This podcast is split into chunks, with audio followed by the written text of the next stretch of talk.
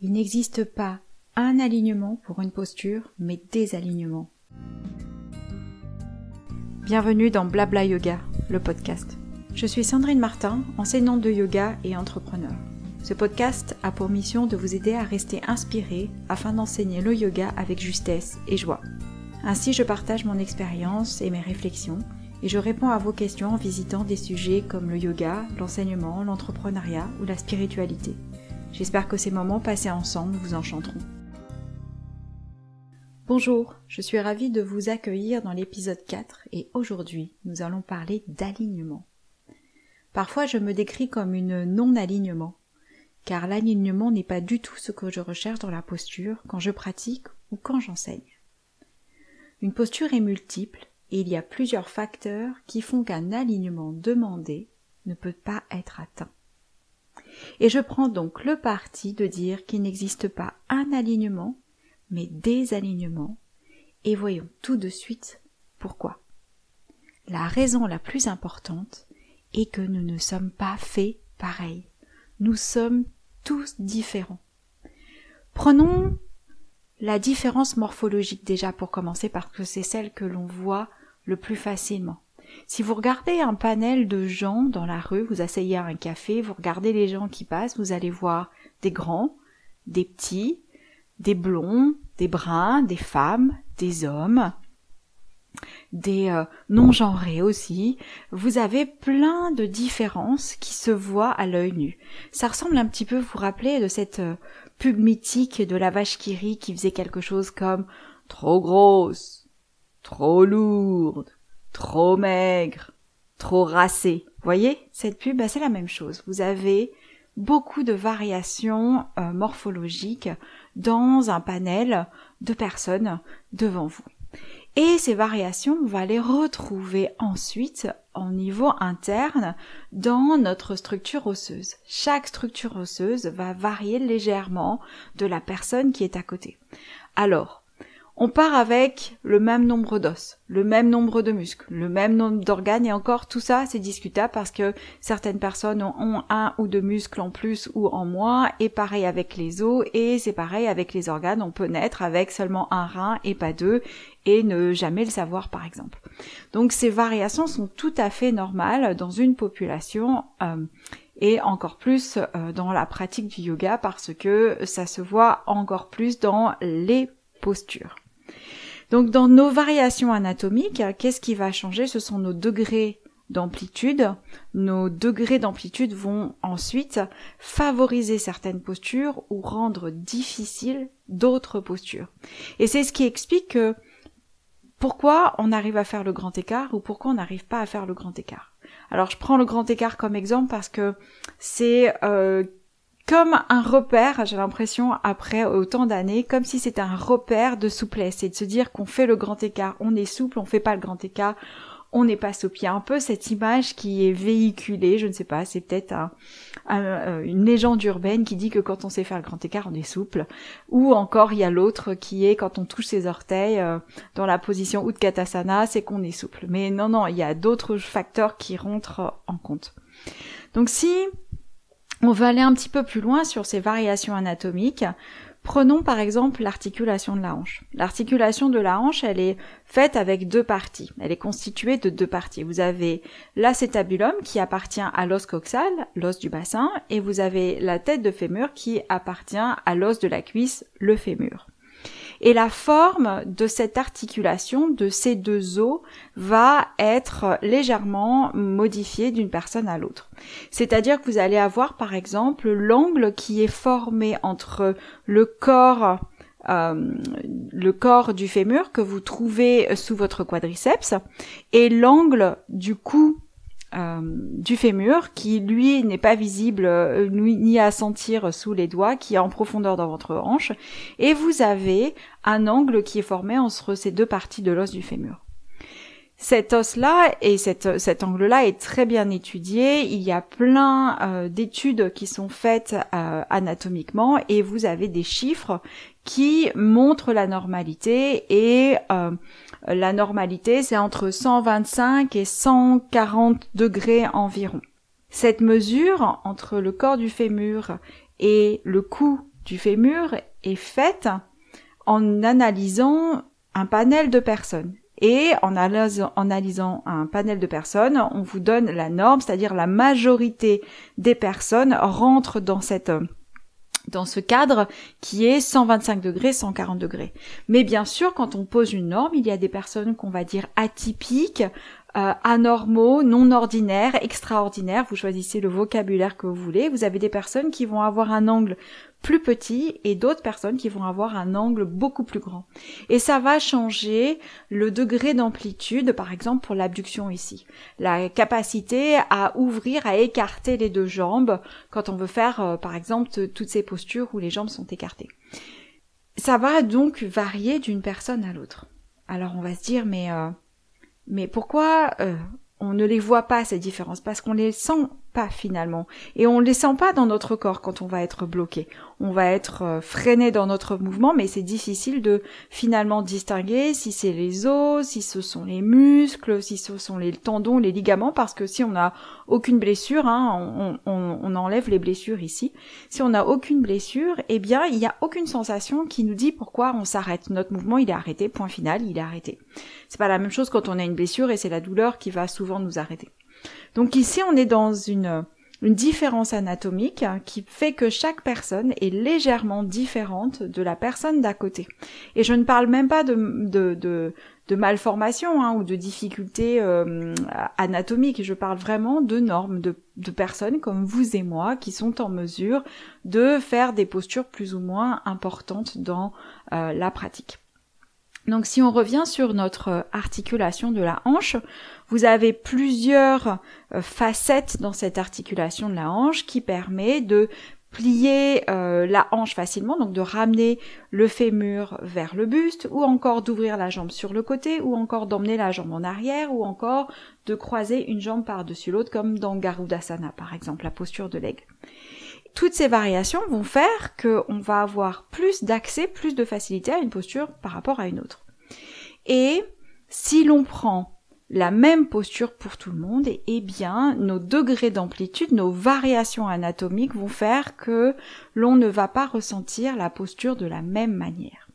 Avant d'aller plus loin ici, je vais prendre une autre différence qui sont les différences génétiques. Les différences génétiques, elles vont par exemple nous donner des angles, vous vous rappelez de, de cet angle entre le, euh, le corps du fémur et euh, le, le cou du fémur, eh bien, en fonction des populations, vous n'avez pas les mêmes degrés d'amplitude. Vous n'avez pas les mêmes chiffres qui apparaissent. Ce n'est pas la même chose si vous êtes euh, asiatique ou si vous êtes nord-américain. Vous n'avez pas les mêmes amplitudes. En Asie, il y a une plus grande, grande amplitude pour faire les grands écarts, euh, qu'ils soient faciaux ou latéraux, euh, pouvoir faire aussi tout ce qui va être euh, les flexions avant, les flexions arrière, parce qu'il y a plus d'amplitude ici. Et c'est pour ça que vous retrouvez dans les compétitions sportives qui demandent de l'agilité, de l'amplitude et de la souplesse, ben beaucoup euh, d'asiatiques.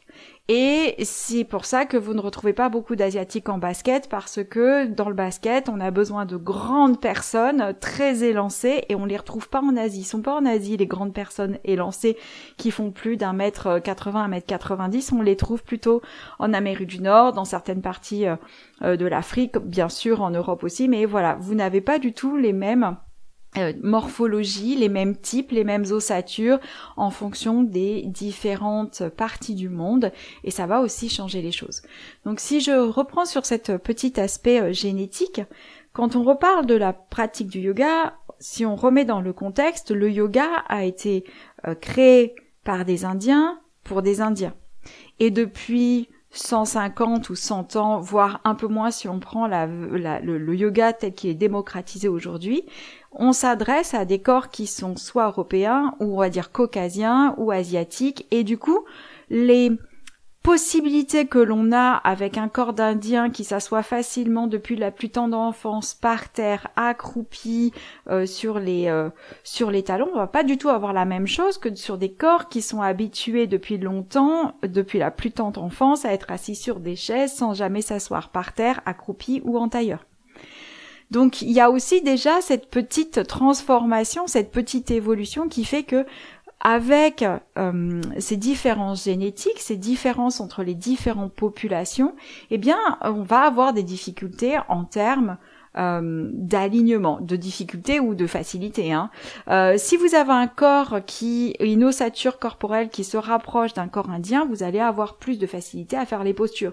Si vous avez plutôt un corps qui se rapproche, euh, je ne sais pas, moi je vais prendre Arnold Schwarzenegger parce que c'est une personne que j'aime bien citer, avec tous ses muscles, eh bien il y a plein de postures qui ne seront pas possibles parce que la force qui a été développée pour euh, faire grossir les muscles ne facilitera pas l'aisance dans la pratique après l'allongement dans les muscles. Donc on peut aussi parler de, morphologie et pas que de différences génétiques.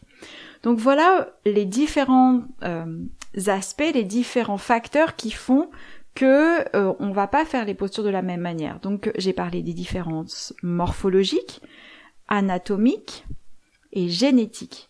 Dans les morphologiques, il y a aussi d'autres petites choses qui sont comme euh, si on a de la poitrine ou si on n'en a pas, si on a de grandes fesses ou si on n'en a pas, si on a des gros mollets ou pas. Ça va changer aussi dans certaines postures. C'est sûr que quand vous avez euh, des mollets super bien dessinés, bien façonnés, euh, assez épais et que vous installez dans Balasana, la posture de l'enfant, vos muscles, votre galbe du mollet va toucher plus rapidement le, muscle de la cuisse et vous allez être freiné. C'est pas parce que vous manquez de souplesse dans les hanches, c'est pas parce que vous manquez de souplesse au niveau des genoux, c'est tout simplement parce que deux parties du corps se rassemblent et on peut pas aller plus loin dans la posture. Et du coup, le fait de donner comme consigne de s'installer avec les tibias posés sur le sol, les pieds pointés euh, et s'asseoir sur euh, ses talons avant de laisser le buste aller en avant dans la posture balasana, ben pour certaines personnes, les talons ne toucheront jamais les fesses, ou les fesses ne toucheront jamais les talons, pas à cause des amplitudes dans les articulations hanches et genoux, tout simplement parce que le mollet se pose contre la cuisse ou la cuisse se pose contre le mollet bien avant, et c'est pas une question de souplesse, c'est une question de restriction de chair qui nous empêche d'aller plus loin. Euh, il y a encore une autre variation dont je n'ai pas encore parlé, c'est euh, une différence dans les proportions. Si vous prenez trois personnes de la même taille, vous pouvez avoir trois types de morphologie ou de proportions. Vous allez avoir une première personne qui va avoir un long buste sur des jambes courtes, une deuxième personne un buste court sur des longues jambes, et la dernière, assez proportionnée, où le buste et les jambes ont à peu près la même taille. Et cela va changer notre façon de prendre les postures. Il est clair aussi que quand on a des longs bras, on va avoir plus de facilité à toucher le sol que quand on a des bras courts pour toucher le sol. Une de mes collègues dit qu'elle a des bras de T-Rex, c'est-à-dire qu'elle a des petits humérus et du coup ses bras sont assez courts, ses bras arrivent au niveau de la crête iliaque, l'os du bassin. Ses bras ne vont pas au milieu des cuisses comme on peut le voir aussi euh, chez beaucoup de pratiquants. Et eh bien dès qu'il faut aller toucher le sol, ça lui demande beaucoup plus d'effort ou beaucoup plus d'amplitude dans d'autres zones du corps pour pouvoir atteindre le sol. Donc les proportions aussi du corps, les différences dans les proportions vont faire que l'alignement ne va pas forcément être le même pour tous. Ainsi, comme nous sommes tous différents, et si dans une classe on donne le même alignement pour tout le monde, chaque corps va répondre légèrement différemment à l'alignement qui est proposé. Prenons un exemple de posture. Partons avec un guerrier, hum, un guerrier, tout simplement, un guerrier 2, avec une jambe en rotation externe et l'autre ce que je vais appeler en position neutre parce qu'elle n'est ni en rotation interne ni en rotation externe. Il y a une légère abduction mais je vais pas rentrer dedans et plus loin. Si vous prenez cette posture et que vous descendez dans la posture, les pieds suffisamment écartés, vous allez pouvoir expérimenter des choses différentes.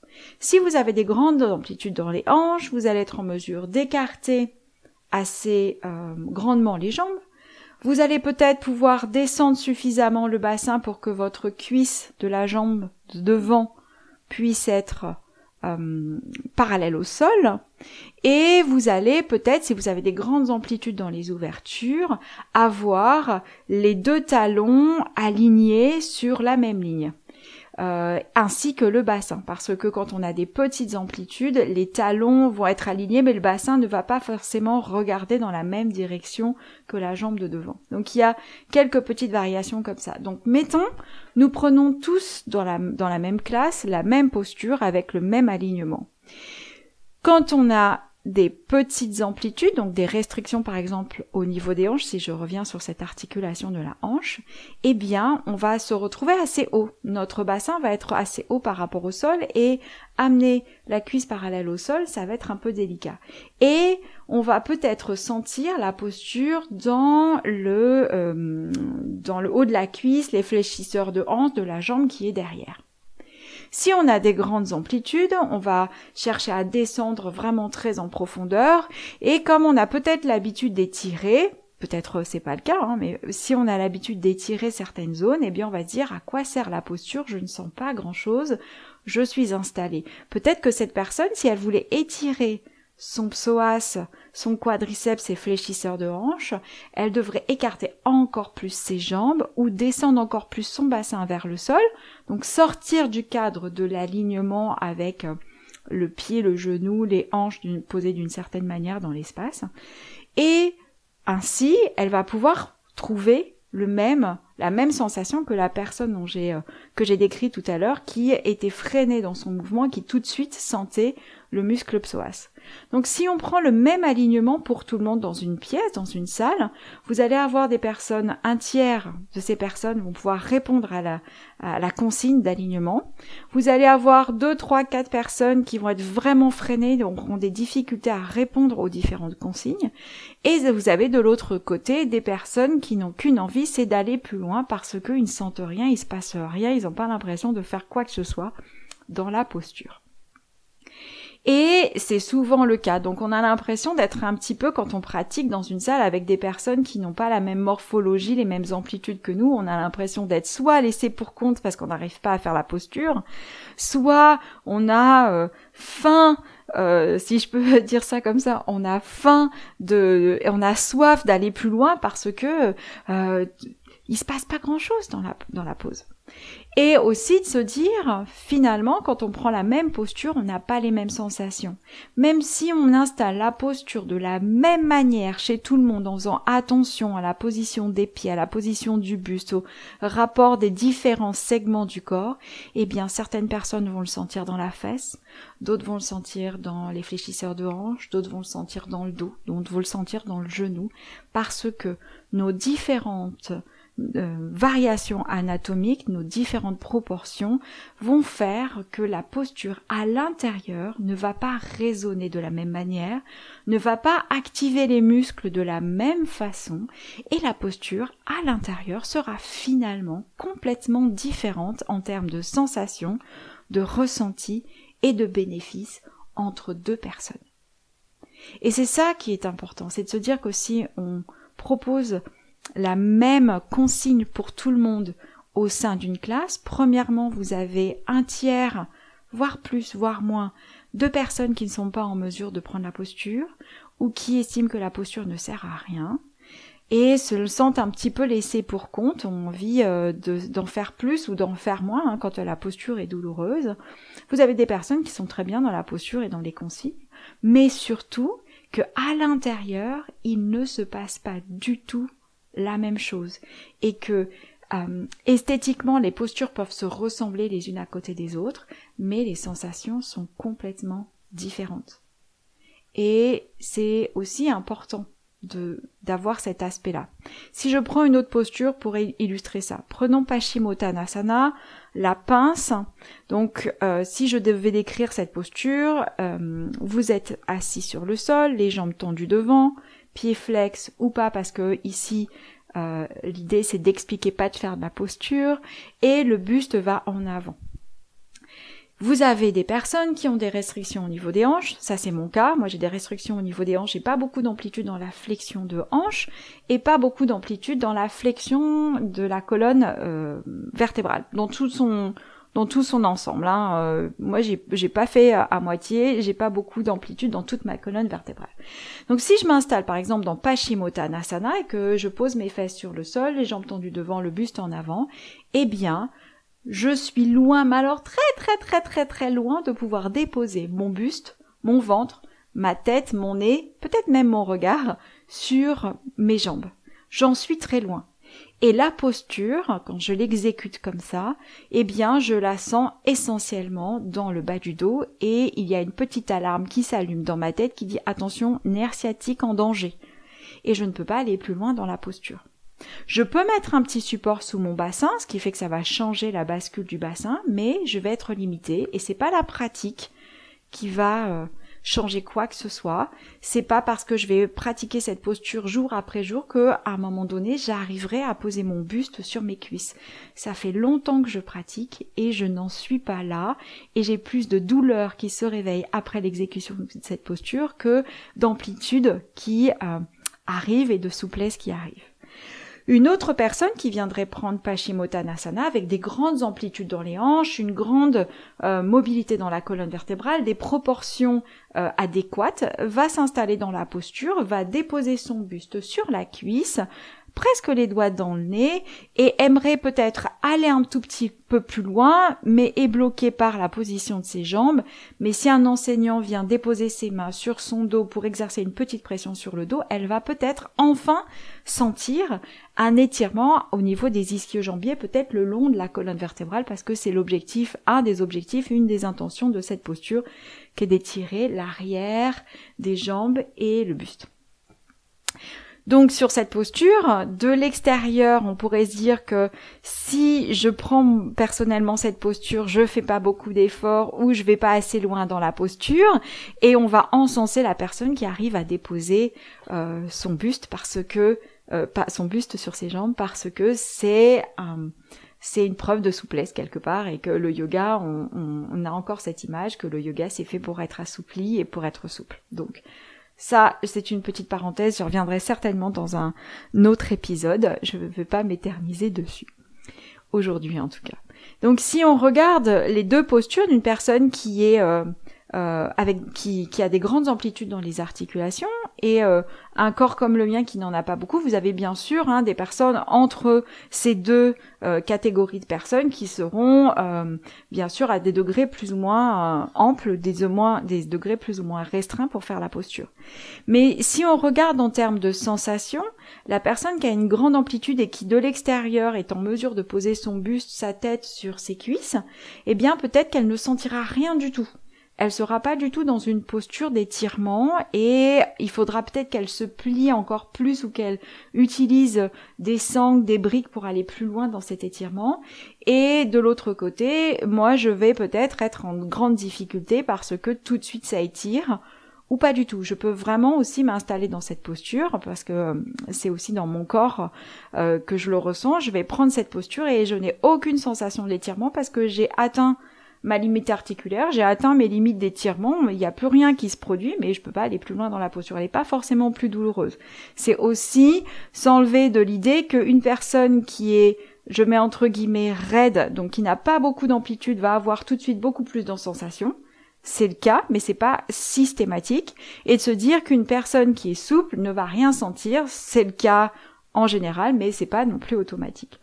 Donc voilà pourquoi il n'y a pas un alignement mais des alignements, parce que nos différences, nos variations anatomiques, nos euh, proportions, euh, nos différences morphologiques vont faire que dans une posture, on ne va pas avoir le même ressenti, on va pas avoir le même placement dans l'espace, on va pas pouvoir répondre aux, aux consignes de la même manière tout en respectant son corps. C'est ça qui est le plus important, c'est de se dire est-ce que dans cette posture, si je cherche à aller plus loin, je respecte mon corps ou non. C'est pas de se dire est-ce que j'arrive à placer mon pied derrière ma tête? C'est est-ce que quand je pratique cette posture qui demande plus ou moins d'amplitude, qui est plus ou moins exigeante, parce qu'on peut avoir l'exigence aussi à un autre endroit que la souplesse, comme dans l'équilibre par exemple, est-ce que je peux pratiquer sans me faire mal? Parce que le but du yoga, c'est pas de se faire mal. Le but du yoga, c'est d'avoir un corps en bonne santé, finalement. Et est-ce que vous, quand vous pratiquez, quand vous euh, cherchez à aller plus loin dans une posture, vous avez cette impression de vous respecter ou de vous dépasser? Alors, j'ai un peu de mal avec cette image de se dépasser dans la pratique du yoga. Je ne sais pas ce que ça veut dire pour moi se dépasser dans la pratique du yoga parce que se dépasser, on peut le faire mentalement, on peut le faire physiquement, mais il y a parfois un coût. Le coût euh, peut être euh, une blessure, euh, un os qui se fragilise, un tendon qui se qui se rompt, des ligaments qui se défroissent et qui s'étirent, et le coup il est très très lourd à porter sur le dépassement de soi. Donc voilà, moi j'ai pas de définition sur qu'est-ce que le déplacement de soi parce que je ne vois pas du tout comment il peut s'insérer dans la pratique du yoga. Peut-être que pour vous vous avez cette cette image-là, cette idée-là, dans ces cas-là, prenez le temps de décrypter ce qu'il y a derrière. Je ne dis pas que vous avez tort, bien au contraire, mais c'est juste de définir ce qu'il y a derrière pour vous. Vous voyez, on peut avoir une définition, le déplacement, le dépassement de soi, et pouvoir euh, l'impliquer ou le, le positionner dans la pratique du yoga ou pas du tout, et comprendre comment l'insérer ou pas du tout, et c'est exactement la même chose ensuite dans dans la pratique où euh, finalement sur une même posture on va avoir des réponses différentes. Là, le dépassement de soi, je suis sûre que vous n'avez pas du tout la même réponse que moi, et c'est tant mieux. Alors, qu'est-ce qui se passe si vous n'êtes pas en mesure de suivre l'alignement qui est donné? C'est une bonne question, ça, parce que, euh, mettons, vous êtes dans un cours, on vous propose une posture avec un alignement particulier, et pour vous, ça marche pas du tout. Vous ne savez pas ce qui se passe, vous avez du mal à vous installer, vous luttez dans la posture. Qu'est-ce qui se passe? Eh bien, premièrement, vous ne serez pas foudroyé. Et ça, c'est déjà bon de le savoir. Vous ne serez pas foudroyé sur place parce que vous n'arrivez pas à atteindre les consignes. Donc vous pouvez vous détendre, respirer un grand coup et vous dire ok, c'est peut-être le corps qui est comme ça aujourd'hui, c'est peut-être le corps qui est comme ça, tout simplement. Et peut-être qu'il y a d'autres postures qui pourront avoir les mêmes effets que vous pourrez euh, prendre à la place. Ensuite, vous ne serez ni moins bon ni meilleur que votre voisin parce que vous arrivez à faire la posture ou vous n'arrivez pas à faire la posture. Vous faites la posture avec votre corps, avec qui vous êtes à ce moment-là. Et la pratique peut changer ce rapport à votre corps, ce rapport à la, au fait de faire la posture plutôt que d'être dans la posture. Donc, il n'y a pas euh, à se prendre la tête, si je peux dire ça comme ça, et euh, ne cherchez pas à pratiquer avec, ça c'est un conseil que je vous donne, ne cherchez pas à pratiquer une posture avec le corps de votre voisin. Essayez d'être euh, honnête, juste, attentif avec vos sensations, vos ressentis. C'est ça qui va vous permettre de vous protéger aussi et d'éviter de vous faire mal parce que les blessures dans le yoga sont nombreuses même si on n'en parle pas forcément. Et ce qui compte finalement dans la pratique, c'est de pratiquer régulièrement, avec persistance, avec joie, et en vous respectant. Et le yoga n'est pas du tout une histoire de performance, mais d'expérience. De l'expérience d'être plus libre, d'être moins attaché à ses manies, à son ego, à ses idées, à son blabla intérieur et toutes les choses qui nous rendent un peu dingues. Alors, pourquoi s'attacher coûte que coûte à un alignement, à une seule façon de faire dans une posture? La pratique n'est pas faite pour faire rentrer dans le moule, mais pour vous en libérer. Alors détendez-vous. Et la prochaine fois que vous pratiquerez, laissez-vous de l'espace pour explorer, pour vérifier que les alignements rentrent, les alignements qui sont proposés ou les alignements que vous donnez rentrent dans votre corps, ou sinon quels sont les aménagements que vous allez faire pour vivre la posture avec joie et respect. J'ai hâte de vous retrouver pour le prochain épisode. D'ici là, vous pouvez commenter ou vous abonner ou partager ce moment d'écoute autour de vous. Bonne pratique et à bientôt.